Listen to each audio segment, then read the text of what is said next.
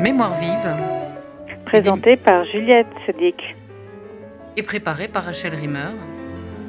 Une émission de la Fondation pour la mémoire de la Shoah.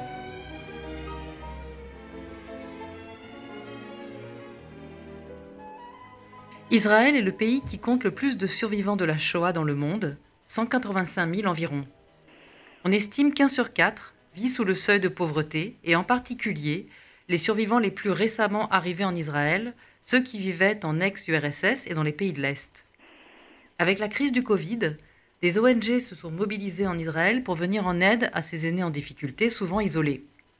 C'est le cas de La Tête, une organisation humanitaire qui agit dans le domaine de la grande pauvreté, soutenue par la Fondation pour la mémoire de la Shoah depuis, 2007 sur un programme dédié aux survivants de la Shoah, Aid for Life. Alors, la tête, qui signifie donner en hébreu, a été fondée il y a une vingtaine d'années, en 1996, par un franco-israélien, Gilles Darmon, que nous recevons aujourd'hui en duplex depuis Israël. Bonjour Gilles Darmon. Bonjour. Et merci de participer à notre émission.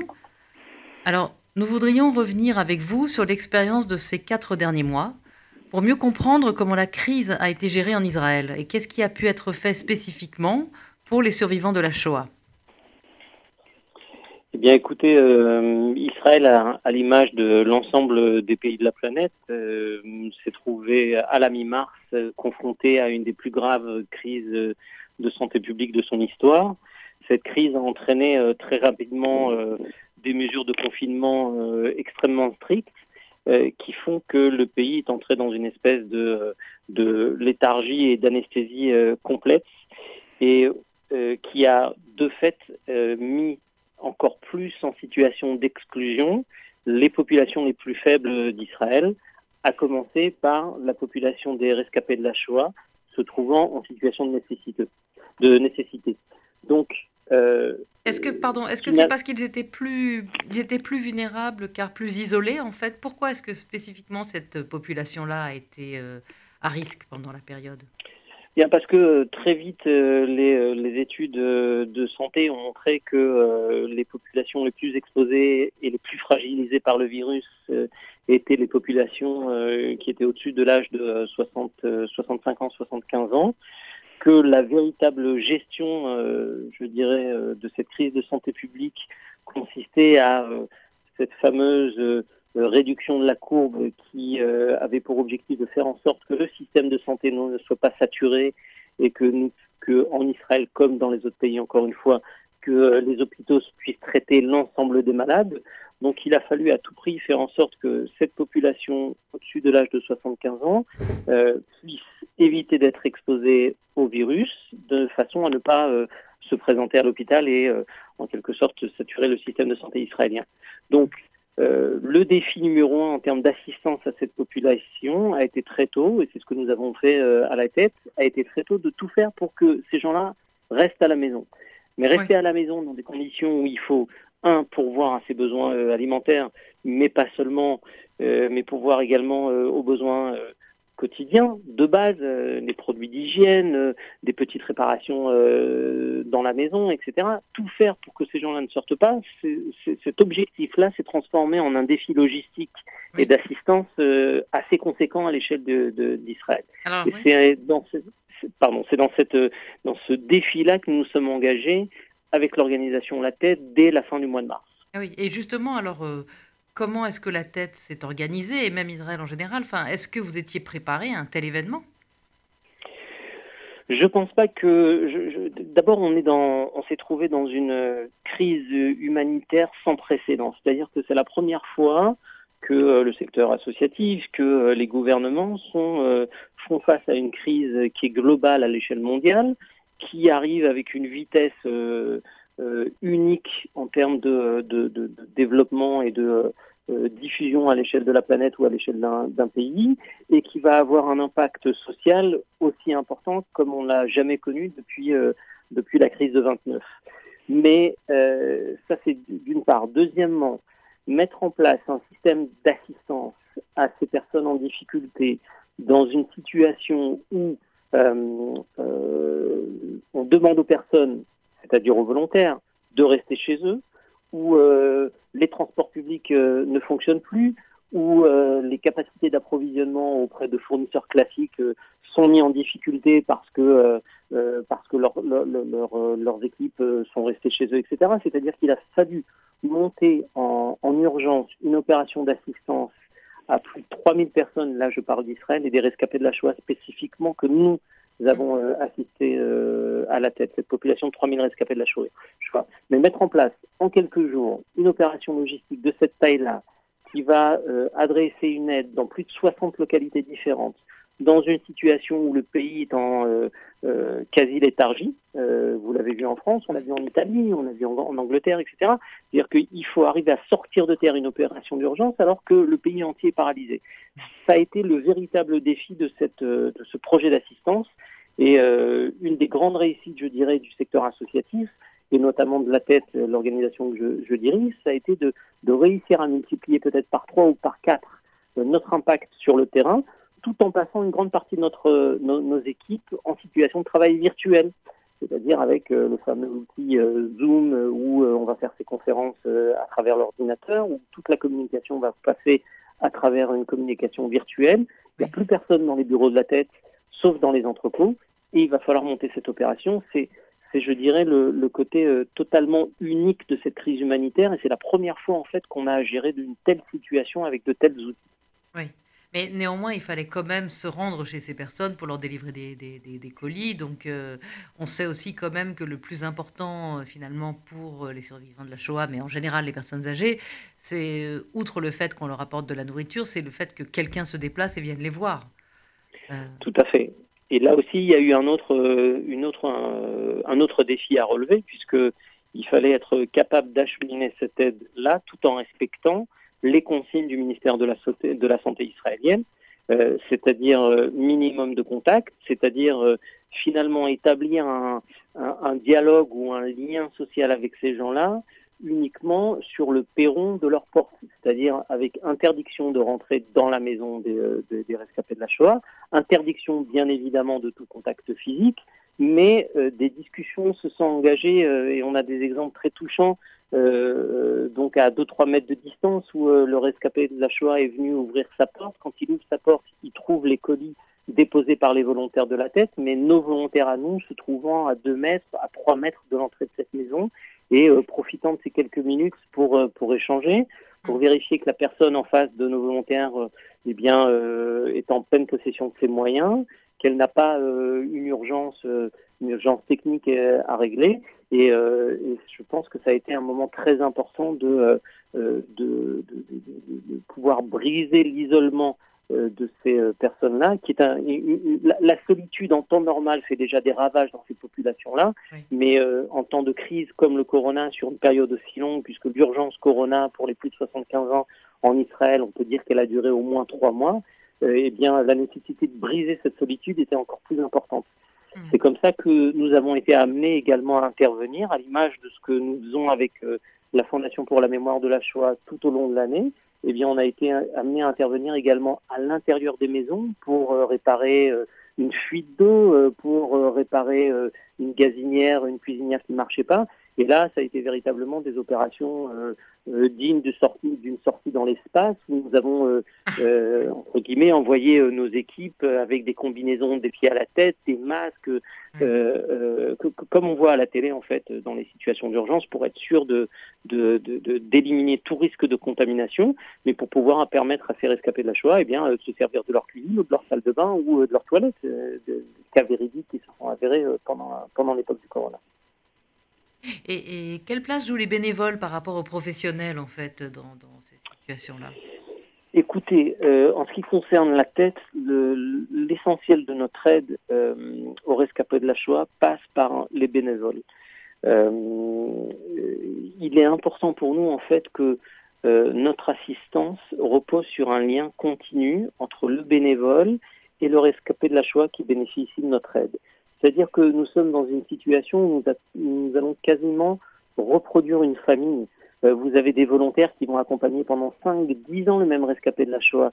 Et dernièrement, euh, on a une image très, euh, très touchante qui où un des volontaires de, de, de, de, l'organisation La Tête, qui a accompagné depuis des années un rescapé de la Shoah, eh bien, le jour de son mariage, a souhaité, avant d'aller à la synagogue, eh bien, avec son futur mari, s'arrêter chez le, le, rescapé de la Shoah, faire une partie des photos du mariage en compagnie de ce rescapé de la Shoah pour lui montrer qu'il était bien, qu'il faisait bien partie de, la famille et qu'il était important.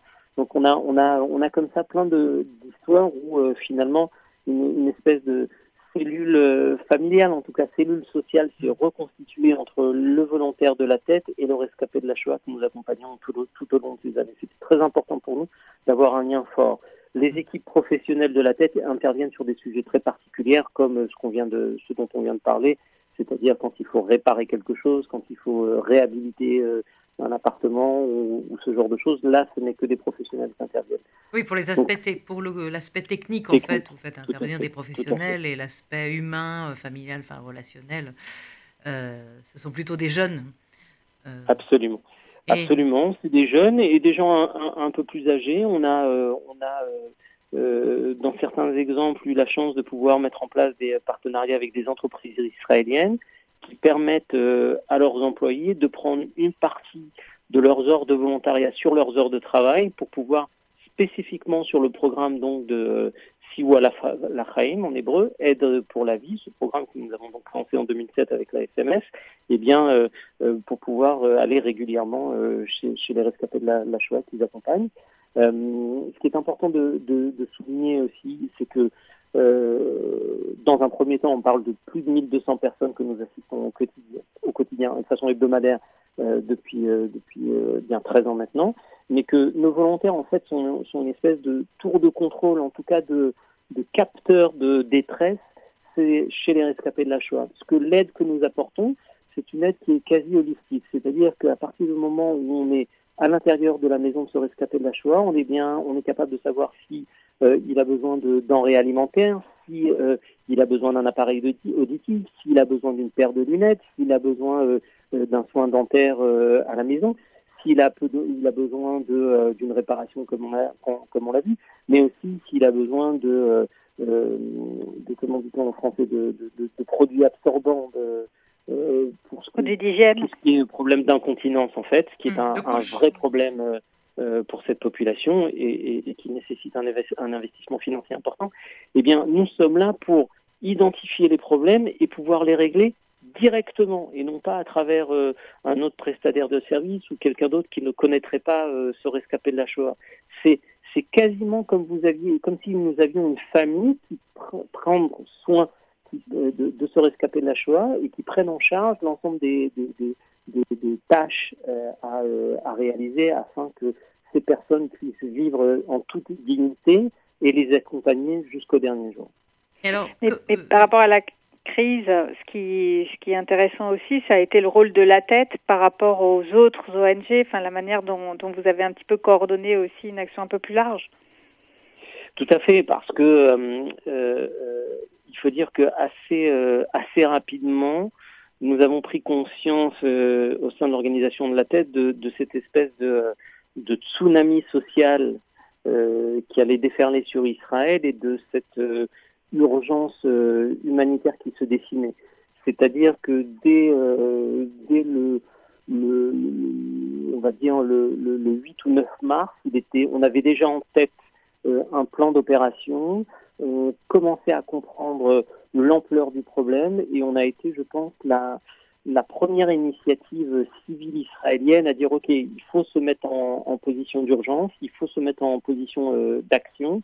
Et c'est comme ça que nous avons pu euh, euh, construire une coalition autour de la tête de pratiquement une cinquantaine d'institutions, de fondations philanthropiques, la Clems conférence américaine nous a également rejoint dans, dans, cet effort, a été un partenaire significatif pour euh, euh, apporter notre assistance à ces 3000 rescapés de la Shoah spécifiquement que nous avons assistés. Mais prenez l'ensemble des grandes sociétés israéliennes. Vous êtes familier avec les noms de, de la banque Apoalim, de la banque Leumi, euh, de la société Tnuva, de la société OSEM et bien d'autres encore. Et bien tous ces gens-là se sont retrouvés aux côtés de la tête pour pouvoir nous permettre de mettre en place cette opération si rapidement de pouvoir montrer la formidable capacité de résilience de la société israélienne.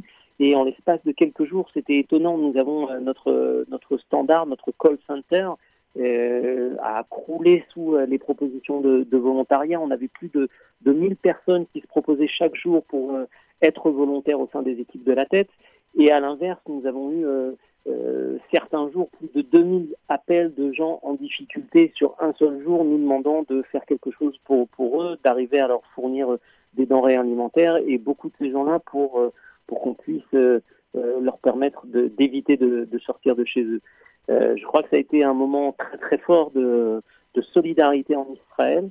Je crois que c'est dans ces moments-là où euh, euh, la nation israélienne se retrouve dans, dans son unité. Et, je voudrais dire, au-delà de la problématique des rescapés de la Shoah, mais si vous prenez la société israélienne, ça a été un moment d'unité entre l'ensemble de ses composantes, que ce soit la composante laïque, que ce soit la, composante juive orthodoxe, et, y compris la composante de la communauté arabe israélienne, tous ces gens-là se sont retrouvés ensemble pour faire face à cette crise euh, sans nom.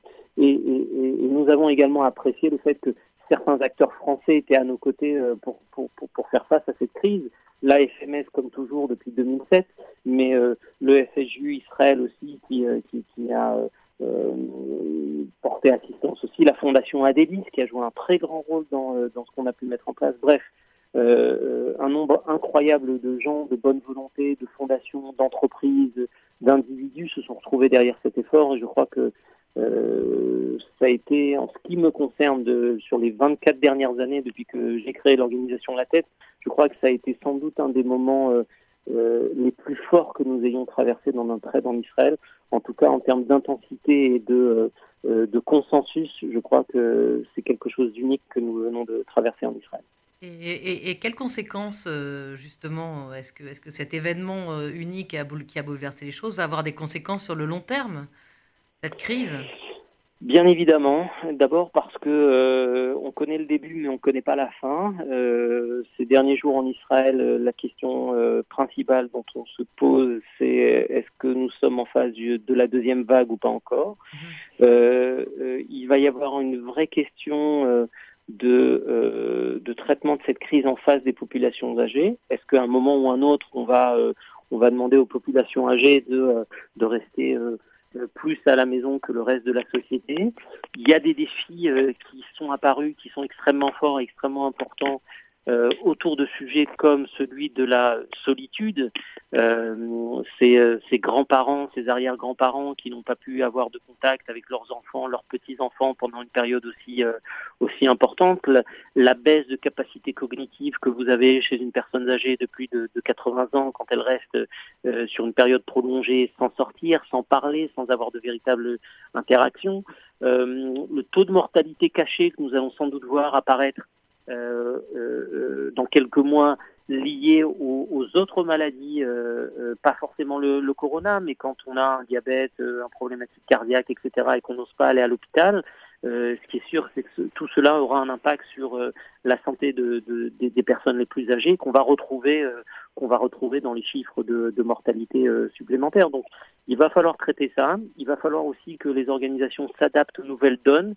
Euh, et si on parle spécifiquement de la population des, des, des rescapés de la Shoah, le fait que l'âge moyen augmente de façon euh, euh, naturelle et, et, et, que malheureusement euh, les rescapés encore en vie, vous citiez le chiffre de 180 000 en Israël, eh bien, c'est des gens dont, qui ont de plus en plus besoin d'aide.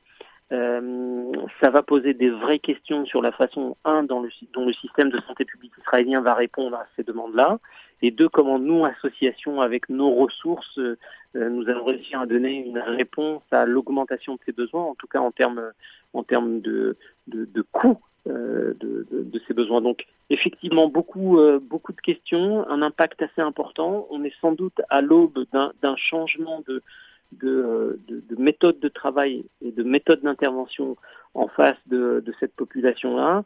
Euh, encore une fois, je pense que les sujets d'isolement, de, solitude, s'ils sont apparus euh, de façon euh, importante avant la crise du corona, vont représenter un sujet capital, à mon avis, pour pouvoir, encore une fois, assister ces populations. Parce que notre objectif, au bout du compte, et particulièrement sur le programme que nous avons mis en place avec la FMS, c'est de dire voilà, dans, dans cette population des rescapés de la Shoah, il y a un quart, a priori, qui vit dans une situation de pauvreté. Mais qu'est-ce que ça veut dire être pauvre quand on, est, quand on a plus de 85 ans et qu'on est rescapé de la Shoah? C'est vivre d'abord et avant tout dans un isolement terrible. Hmm. Et je crois que tout ce que nous faisons, finalement, c'est de permettre à ces gens-là de retrouver leur dignité. C'est de euh, remplir, je pense, la dette que nous avons vis-à-vis de ces gens-là, cette dette que nous avons vis-à-vis de ces gens-là qui ont créé ce pays, qui ont traversé ce qu'ils ont traversé, et qu'il est inconcevable de laisser euh, euh, partir sans, sans, sans, une, sans un soutien, sans un regard, sans un accompagnement et sans une, une construction de cette dignité-là auquel ils, devront, ils vont euh, qui, leur revient euh, autant. Donc c'est là que nous nous situons. Je crois que notre aide est bien au-delà de, euh, des denrées alimentaires qu'on va leur apporter, des formalités administratives qu'on va, qu'on va faire à leur place. C'est de dire, vous êtes important pour nous, nous avons une dette vis-à-vis de, vous, et tout ce que nous faisons, c'est pour, que vous puissiez retrouver votre dignité dans ces derniers moments. Hmm. Et est-ce que c'est cette dette envers finalement les fondateurs euh, d'Israël, qui fait qu'il y a une différence entre la France et Israël dans la mobilisation du, bénévolat. C'est-à-dire qu'il y a beaucoup de jeunes qui se sont mobilisés en Israël. Et pourquoi est-ce que cela paraît plus difficile en France? Je ne je, vais pas vous répondre pour la société française parce que je, ne me permettrai pas et je me sentirai pas légitime. Mais euh, ce qui est euh, clair en ce qui concerne la société euh, israélienne, c'est que c'est bien évidemment une partie de l'ADN de la société israélienne repose sur sur sur l'événement de la Shoah, qu'une grande partie de la population c'est une deuxième ou une troisième génération de rescapés de la Shoah, que euh, euh, que la force du témoignage et la facilité d'avoir accès au témoignage, et c'est peut-être là euh, notre chance en Israël, permet d'être très proche de cette histoire, de ce narratif. L'expérience vécue par les rescapés de la Shoah en Israël n'est pas une expérience virtuelle ou une expérience qui est très éloignée d'un jeune Israélien. C'est une expérience qu'il connaît parce qu'il a été à l'école, parce qu'il est exposé dans les dans, les, euh, dans les médias, mais tout simplement parce que c'est sans doute euh, soit sa grand-mère, soit son arrière-grand-mère, soit simplement les grands-parents de, son, de son copain de classe, de son copain à l'armée, etc. Donc c'est une réalité qui est extrêmement proche. Donc il n'y a pas besoin d'expliquer pourquoi c'est important et, et, et ce qu'on doit à ces gens-là. C'est mm. une évidence pour toute la société israélienne. La société israélienne aussi est une société qui est qui répond à cette demande de volontariat et l'organisation La Tête s'est créée en fait sur cette sur ce cette envie, cette volonté, cette cette notion de solidarité euh, euh, civile si forte en Israël. Et, je pense que c'est la raison pour laquelle euh, nos volontaires sont là et que et que quand on demande de l'aide pour un rescapé de la Shoah en Israël, eh bien tout le monde est au rendez-vous et tout le monde se fait un devoir de d'aider ces populations. le seul petit bémol, c'est que certaines fois, le gouvernement israélien est sans doute en retard par rapport à ce qu'il devrait faire en face de cette population, que euh, la lenteur bureaucratique du gouvernement israélien, en tout cas de, de, l'appareil d'État, n'est plus acceptable parce que nous sommes engagés dans une course contre la montre. C'est dans quatre ans, ils auront tous disparu. Donc si on veut les aider, c'est tout de suite c'est maintenant et c'est le plus fort possible et c'est le plus intensément possible parce que demain ils ne seront pas là. Donc, euh, donc euh, même si euh, les lignes bougent, même s'il y a des efforts qui sont faits aussi du côté du gouvernement israélien, je pense que ce n'est pas suffisant et ce n'est pas suffisamment rapide. Et c'est ce qui me déçoit un petit peu certains jours dans, notre action. Hmm. Eh bien, je vous remercie, Gilles Darmon. Euh, je rappelle que vous présidiez euh, l'organisation La Tête, qui combat la grande pauvreté en Israël et qui est l'un des partenaires de la Fondation pour la mémoire de la Shoah en Israël à travers le programme Aid for Life. Absolument. C'était Mémoire vive, deux adresses pour nous réécouter, trois fois mémoirevive au pluriel.net et radio-rcj.info, ainsi que sur podcast.